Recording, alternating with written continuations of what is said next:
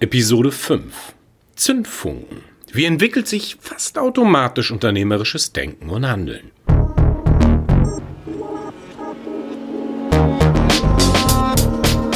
Mut, Motivation, Machen.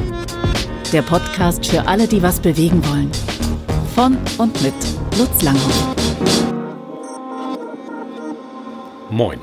Wo sehen Sie sich beruflich in fünf Jahren? Wie nennt sich Ihr Job? Wie sieht Ihr Büro aus? Wenn Sie diese Bilder über Ihren Beruf im Kopf entstehen lassen, können Sie darüber fast automatisch Ihre kommenden Entwicklungsschritte ablesen. Wie gehen Sie mit Mitarbeitern um? Welche Risiken sind Sie bereit einzugehen? Dieses Kopfkino nimmt vorweg, wohin wir uns bewegen. Das sagt mehr über unsere Entwicklung zu Mut, Motivation, Machen aus, als alles Potenzial, Chancen, Intelligenz, Förderprogramme oder finanzielle Freiheiten. Warum ist das so?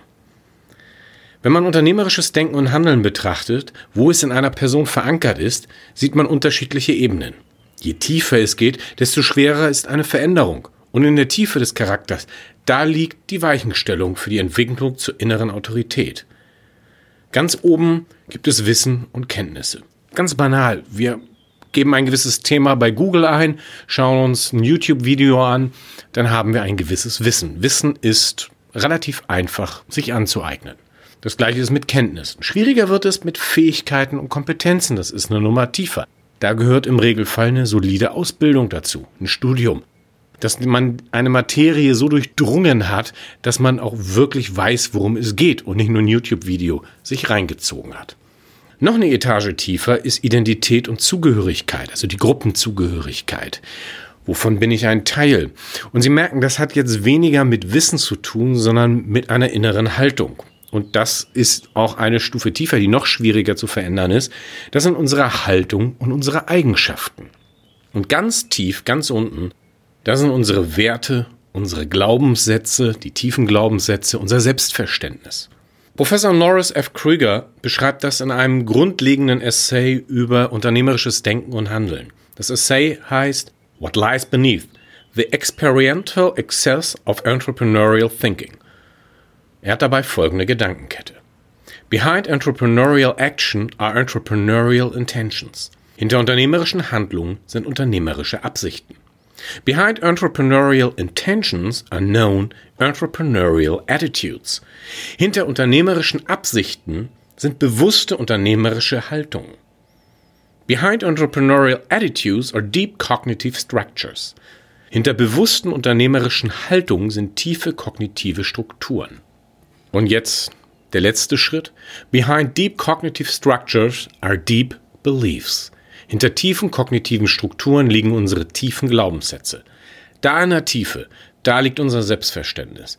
Wenn ich mich innerlich als Abteilungsleiter sehe, dann entwickle ich mich dahin. Wenn ich Unternehmer sein will, dann eigne ich mir nötige Fähigkeiten fast automatisch an. Das gilt für alle Berufe und auch für das Private. Ich versuche es mal so wertfrei wie möglich zu sagen. Aber es sind Bilder wie diese im Herzen. Ich Boss, andere arbeiten für mich. Dann geht das innere Bild über die Position. Bei anderen geht das über die Tätigkeit, zum Beispiel den besten Service oder die beste Torte der Stadt anzubieten. Oder andere über eine bessere Welt, für die sie aktiv eintreten. Aber ohne diese Bilder wird es nichts. Die entspringen unserem Selbstverständnis. In der letzten Ausgabe der Episode 4 sieht man das im Positiven bei Manuel Kappernagel. Er hat vor dem inneren Auge einen Jugendhilfeträger, der mitarbeiterzentriert arbeitet, also eine ganz hohe Mitarbeiterorientierung hat. Der ist wirklich mit der Entschlossenheit reingegangen, entweder das funktioniert und ich mache das hier komplett anders als alle anderen, oder ich mache den Laden dicht. Das ist ein tiefes inneres Bedürfnis bei ihm. Und die Frucht dieser Haltung, dass er bei Great Place to Work den ersten Platz vor zwei Monaten gemacht hat, das ist eine logische Konsequenz von dem Ganzen. Die Wissenschaft versucht seit über 40 Jahren herauszufinden, welche Gründer von Startups erfolgreich sind und welche halt nicht.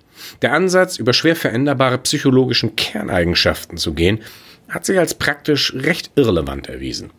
Das ist zum Beispiel die Frage nach Selbstsicherheit oder internaler Kontrollüberzeugung oder Leistungsmotivstärke. Das ist der sogenannte Traits-Ansatz. So wird er genannt und da kommen wir nicht weiter bei der Frage, wer erfolgreich ist oder nicht. Im Einzelnen sind die Fähigkeiten natürlich völlig zu begrüßen, insgesamt aber unbedeutend bei der Frage nach Erfolg. Wenn jemand aber ein inneres Bild von sich hat, wo er sich selber als Führungskraft oder Unternehmer sieht, dann entwickelt das ein ganz anderes Potenzial. Eine starke Kraft für eine erfolgreiche Zukunft. Wie immer dann, die auch im Einzelnen aussehen mag, die erfolgreiche Zukunft. Jetzt die Gretchenfrage. Kann eine Person das entwickeln, wenn sie es noch nicht hat? Da kann ich von Herzen ein ganz großes, befreiendes Ja zu sagen. Selbstverständlich. Aber Sie haben bestimmt damit gerechnet, dass jetzt ein Aber kommt. Ja, es ist Arbeit. Wenn ich solche Bilder nicht in meinem Selbstverständnis habe, muss ich oft Blockaden und Stolpersteine wegräumen. Ich nenne mal die zwei größten Baustellen dafür. Erstens, der ganz große Klassiker für verantwortungslose Menschen. Das sind Glaubenssätze wie andere sind schuld für meine Situation, das macht keinen Sinn, das klappt nie, sowas endet doch in einer Katastrophe, alle Bosse sind Schweine, das ist zu anstrengend. Und wer gibt mir die Garantie, dass das klappt? Ich kann das nicht. Mein erster Chef hat mich gemobbt. Mich hat niemand gefördert. Bitte verzeihen Sie meine einfache Sprache, aber Glaubenssätze kommen nicht in besonders gebildeten, kultivierten und gelehrten Ausformulierungen daher. Aber sehen Sie, wie solche Aussagen blockieren? Der beste Weg daraus? Sich diesem Gift bewusst werden, ans Licht bringen, anschauen, inwieweit die stimmen und dann gegen passende Wahrheiten austauschen. Das ist Arbeit. Ich will ja jetzt gar nicht groß in die Tiefe gehen, wie das genau aussieht. Aber wenn Sie diese ekligen Saboteure in sich sehen, die dürfen gerne auf den Scheiterhaufen der eigenen Lebensgeschichte kommen. Die Freiheit hinter den unpassenden Glaubenssätzen unbezahlbar. Ein anderer Hemmschuh kann auch Gruppendruck sein.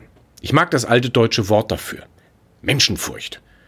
Dass ich im vorauseilenden Gehorsam zu meiner Peer Group ist gar nicht vage auszubrechen. Das durchzieht viel mehr Menschen, als die meisten ahnen. Sie erkennen es oft bei anderen. Seien Sie sich sicher, so deutlich anders sieht es bei Ihnen auch nicht aus als beim Querschnitt Ihrer Freunde. Nicht wenige Führungskräfte sagen über die Zeit, als sie ihre erste Führungsposition hatten, dass sie trotz Vorwarnung doch über das Maß der Ablehnung durch andere überrascht waren. Wer davor Angst hat, stellt sich dem nicht. Der erste Schritt zur Auflösung des Problems, sich seiner Angst vor Menschen bewusst werden und dann die Entscheidung treffen, ob man sich dem Ganzen stellen will. Ich kann nur aus eigener Erfahrung und dem Feedback vieler mutiger Menschen sagen, das lohnt sich. Die Freiheit hinter der Angst, unbezahlbar. Diesen Prozessen sich zu stellen und dann nach Jahren eine geklärte, starke und mutige Persönlichkeit zu sein, das nenne ich innere Autorität. Die brauchen wir für unsere Herausforderungen im Leben. Be on fire. Das war Mut, Motivation, Machen. Der Podcast für alle, die was bewegen wollen. Von und mit Lutz Langhoff.